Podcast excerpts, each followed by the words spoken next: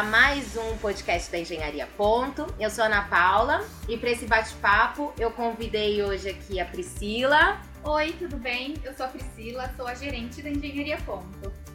Convidei o Fabrício. Oi, eu sou o Fabrício, eu sou técnico de edificações da Engenharia Ponto. A Dalila. Oi, eu sou a Danila, responsável pela parte de vendas do escritório. E o Williams. Olá, eu sou o Williams, eu sou engenheiro civil, responsável pela parte de execução da Engenharia Ponto. E o Rudney. Eu sou o Rudney, sou responsável pela parte de marketing da Engenharia Ponto.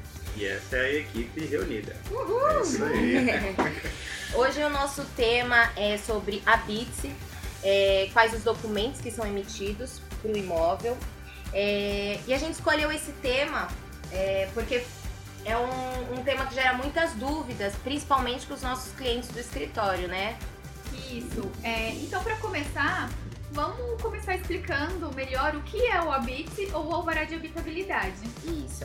É, o ABITS, ele é um documento expedido pela prefeitura, um, vamos dizer assim, uma certidão que atesta que o imóvel está pronto para ser utilizado, seja ele residencial, comercial, residência unifamiliar ou multifamiliar, que seria um prédio ou condomínios.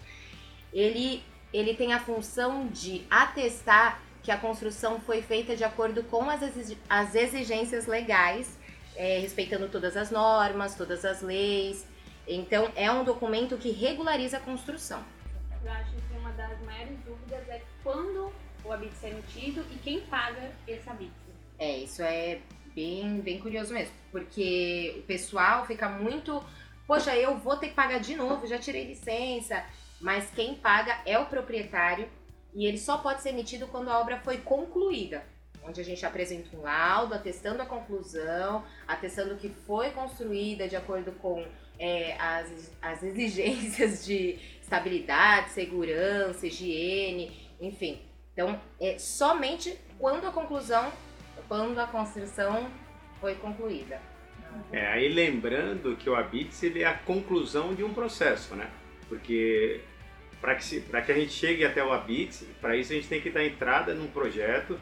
Isso às vezes pode ser um projeto de aprovação ou um projeto de regularização. Então, o ABITS ele é o final do processo. Ele é o, o que a gente espera obter no final do processo, né? Então, a conclusão do processo do pedido de habits ou então de uma regularização, que seria, o Pinias falou, é, de repente a regularização é uma construção que foi feita sem pedir Sem a aprovação inicial, Isso, sem aprovação da prefeitura.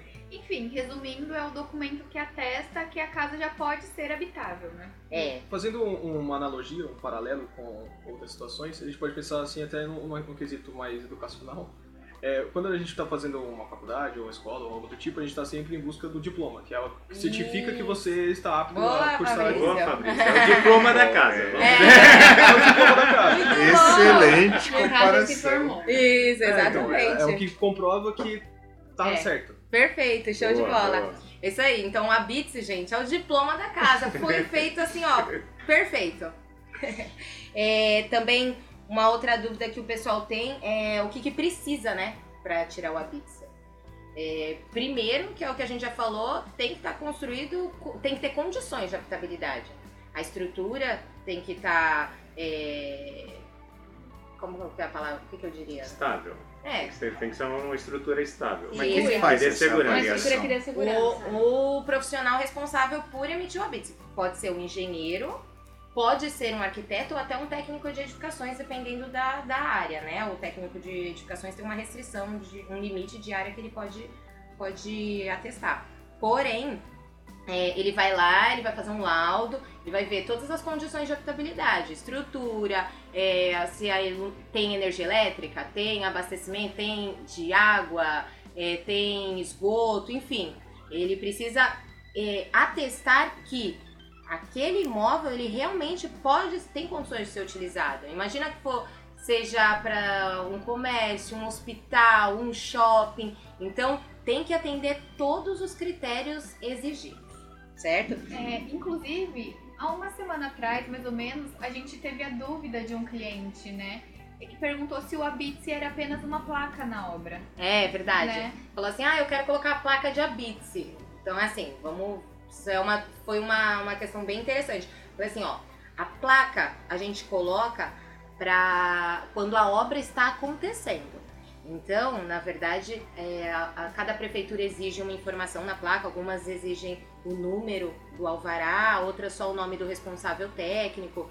Mas aquela placa é colocada quando a obra está acontecendo. Na hora de emitir o habite, É, na, ver- na verdade, a placa é colocada após a aprovação do projeto pela prefeitura. isso. Então, só depois que o projeto está aprovado que a gente está autorizado a colocar, colocar uma a placa na obra. para mostrar, né, a fiscalização vai passar, a função da placa é assim, a fiscalização vai passar, vai ver que aquela obra está é, habilitada, aquela obra está licenciada, né, então muitas vezes com as informações que contém na placa, e quando terminar, aí a gente vai tirar essa placa e vai solicitar o habite, certo? Então uma coisa não tem nada a ver com a outra, né, não tem nada a ver, na verdade são processos, é, partes diferentes do processo, né. Correto. O que mais que o pessoal tinha de dúvida? Você lembra que, Fabrício? É, eles também, gostam- muitas pessoas perguntam quais são os documentos que são emitidos para o imóvel, não necessariamente apenas para o Habite, mas como em geral. Isso. É, os documentos para regularizar um imóvel. O habite é um dos documentos que regulariza o imóvel, né? Ele regulariza a construção. Além do, do habite, a gente tem a escritura para regularizar a titularidade da propriedade, né? Que aquela pessoa é realmente a proprietária do imóvel. Então a gente faz uma escritura de compra e venda, registra na matrícula, que é como se fosse o, o RG do imóvel, né? O CPF do imóvel. Ah, que mais que a gente pode ah, colocar como documento necessário? Vamos ter obra? Vamos ter licença para construir. Terminamos a construção? Habite. Esse habite a gente também registra na matrícula. Acho que aí vai ficar confuso, né? Não, é, é- vale lembrar que para averbar uma construção, a matrícula do imóvel ela tem início ainda quando é só o terreno. E para que a gente averbe uma construção nessa matrícula, para que tenha lá escrito na matrícula que naquele imóvel existe uma construção de tantos metros quadrados, é necessário, é obrigatório a gente anexar no cartório o habite. Ah, então, isso também, por isso a importância do habite. Sem o habite a gente não consegue dizer para o cartório que naquele terreno existe um imóvel construído. Isso. E vocês sabem que eu sou bem leigo, né? Porque eu cuido de site, cuido de outras coisas, né? Mas essa é uma dúvida minha que nem tá no script aí, né? Por exemplo, eu já construí minha casa, já tenho meu habite legal, mas aí eu fui lá e construí um- uma edícula, por exemplo, né? E aí essa edícula não está no, no, No seu habite. no meu habite, porque Nem no eu habite, nem no registro do cartório. É. E Isso. como é nesse processo, o que, que eu faço? Então, Legal. Isso é interessante, porque uma casa pode ter 10 habites.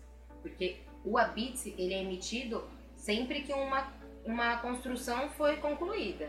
Então, por exemplo, construímos a casa, tiramos o habite, show, tá regularizado. Aí depois a gente construiu uma edícula. Aí vamos tirar o habite da edícula, tá? Então vamos supor que você construiu. Você pode ter construído de duas formas. A gente espera que seja da primeira, com alvará de licença para construção. É só uma suposição, tá? só lembrando que é uma suposição. Então, é Então de um vamos dar um amigo exemplo seu, da- né? das É duas formas. É. Então, a primeira é um alvará de licença para construção, você colocou a plaquinha lá na obra, construiu, finalizou essa edícula, vamos tirar o habite da edícula. Show. A outra, a outra situação são as construções que a gente chama de clandestinas. Não, não foi solicitada a licença e a pessoa construiu mesmo assim. Tem que entrar com o processo de regularização que vai sair o habite também. Então, pode ser que você tenha construído em 10 partes, você vai, vai ter 10 habites, entendeu? Então, não, uma casa não tem um habite só, tá? E cada habite desse tem que ser averbado também. Averbado é constar na matrícula do imóvel aquela construção. Porque vou falar aqui que a- uma dúvida é, geral é por que, que você tem que averbar essa matrícula?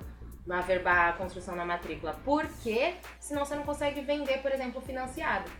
E é onde acontece essa, essa dúvida. consequência, né? De não ter Isso. o habite. É, porque normalmente as pessoas não pensam em averbar. Mas elas chegam com essa dúvida quando elas querem vender. Aí a pessoa olha lá e fala assim, ué, mas na sua matrícula tá é um terreno. Ou então tá que é uma casa, mas é uma casa térrea, mas é um sobrado.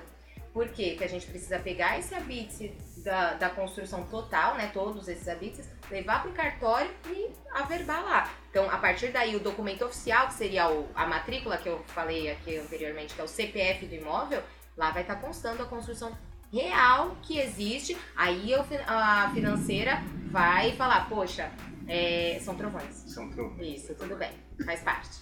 É, ainda bem. Só chove em É. Mongaguá, né? Tudo bem, um solzão agora é pra dar uma refrescada. Então, mas essa, essa é a questão. Principalmente, financiamento bancário não acontece se não tiver o habite averbado na matrícula. Então é importante a pessoa que vai comprar um imóvel, né, se certificar dessas coisas, porque é, como eu mesmo como um leigo, se a pessoa chegar só mostrando o documento, a escritura, eu É. já acredito que tá tudo certo, que não precisa se preocupar com mais nada. né? Isso, é verdade. É, o registro acaba sendo uma coisa secundária que as pessoas não se preocupam, porque o cartório ele não vai notificar ninguém a averbar. Ele não vai correr atrás de ninguém. Quem, quem notifica sempre para regularizar a construção, isso porque tem o interesse do imposto, do IPTU, é sempre a prefeitura. Então a prefeitura ela vai estar sempre correndo atrás daqueles que construíram clandestinamente para poder eh, fa- fazer com que eles regularizem o imóvel. Verdade. Então.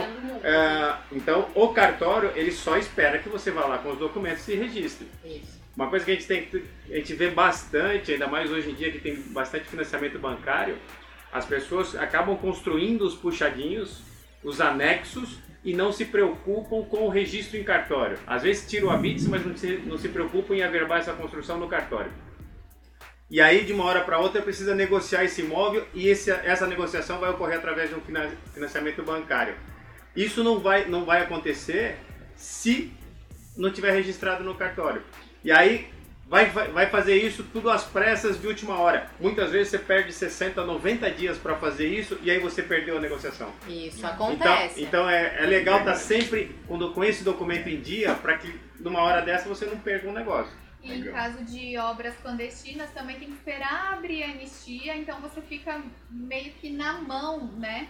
Porque precisa ter um período para regularizar e você conseguir tirar o seu habite. É, porque assim, cada prefeitura estipula a forma que vai regularizar o imóvel, né? Por exemplo, algumas prefeituras falam assim, ó, a gente vai regularizar obras que tenham sido identificadas até, um exemplo, 2014. Beleza, se estiver constando lá já na prefeitura que aquela obra está irregular é, até 2014, beleza. Agora, se foi uma obra que foi feita agora, algumas não regularizam. Outras são a prefeitu outras prefeituras abrem um período, ó, são 60 dias que você pode regularizar essa construção. Então, cada prefeitura estipula uma forma de para você regularizar, mas não é a qualquer momento, porque senão todo mundo preferiria construir sem licença e depois só vai lá e regulariza. Tá? É. né? Aí a Aí, pessoa- a, aí- a prefeitura coloca dois itens. Primeiro, cobra mais caro para regularizar quando a pessoa constrói sem, sem licença. Pode dar multa e ainda coloca um período. Imagina que você tá com uma venda, aí acontece o que a Pri falou. A- o cara tá com uma venda engatilhada e aí ele precisa regularizar. Só que não tem anistia na prefeitura. Vai sair só no ano que vem, por exemplo. Pronto. Aí ela não. Ela perdeu a venda. Fato. Né? É, eu esqueci o que ia falar, tava Sério? Não, muitas vezes, lembrei. Lembra? Aí você fala assim, a pessoa fala assim, ah, então eu posso regularizar depois, eu não preciso aprovar, vou gastar duas vezes. Aí é que tá, aí é que é o X da questão. Vai ter, tem prefeitura que fica sem lei de anistia por dois, três anos. É.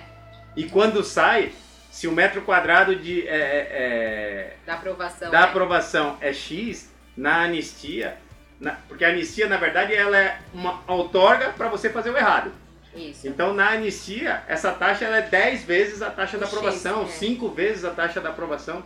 Já então, chegou a anistia não com compensa 12 vezes. fazer para regularizar. Gente, você ia pagar 100 reais, você pagava 1.200. O problema é se você ia pagar mil, você pagava 12 mil. Tipo, é absurda a diferença, e entendeu? às vezes, para fechar um negócio, você acaba pagando, né? É, exatamente. E, e bom quando você ainda pode pagar, né? Mas se não tiver anistia aberta, você simplesmente perde a venda e não tem o que fazer. E segue o barco. Isso. Por isso é Próxima importante. vez, você constrói com um projeto aprovado. Isso, por isso é importante solicitar a licença, é, é, solicitar o habite e averbar esse, esse habite, averbar essa construção no cartório, tá? É, acho que A gente esclareceu as Eu dúvidas acho que não tem mais dúvidas, né? Né? Pelo menos desse assunto, não, né? É, Não, foi muito maçante, né? A Bits, a Bits, a Bits. É, a a verdade. A gente espera ter, ter, ter ajudado. A gente quer agradecer por você ter ouvido o nosso podcast até o final. Espero que as dúvidas em relação a esse assunto tenham sido esclarecidas. E se vocês quiserem obter mais informações, vocês encontram no nosso site. Lá a gente tem algumas matérias relacionadas, né? Esse assunto de hoje. Eh, tem algumas. Rude, você me lembra quais são? É, eu separei aqui três matérias interessantes falando sobre esse assunto que já está no site da engenharia, que é o que é e para que serve o Habite, né? É, conheça as consequências de um imóvel irregular e como regularizar um imóvel sem escritura. Isso. Vocês acessam o nosso site, deixem um comentário, enviem as dúvidas, que a gente pode usar a sua sugestão aqui nos próximos podcasts. O nosso site é ponto. O Facebook é facebook.com.br engenharia tudo junto. E o Instagram é engenharia.underline. E a gente fica por aqui e até a próxima. Uhul!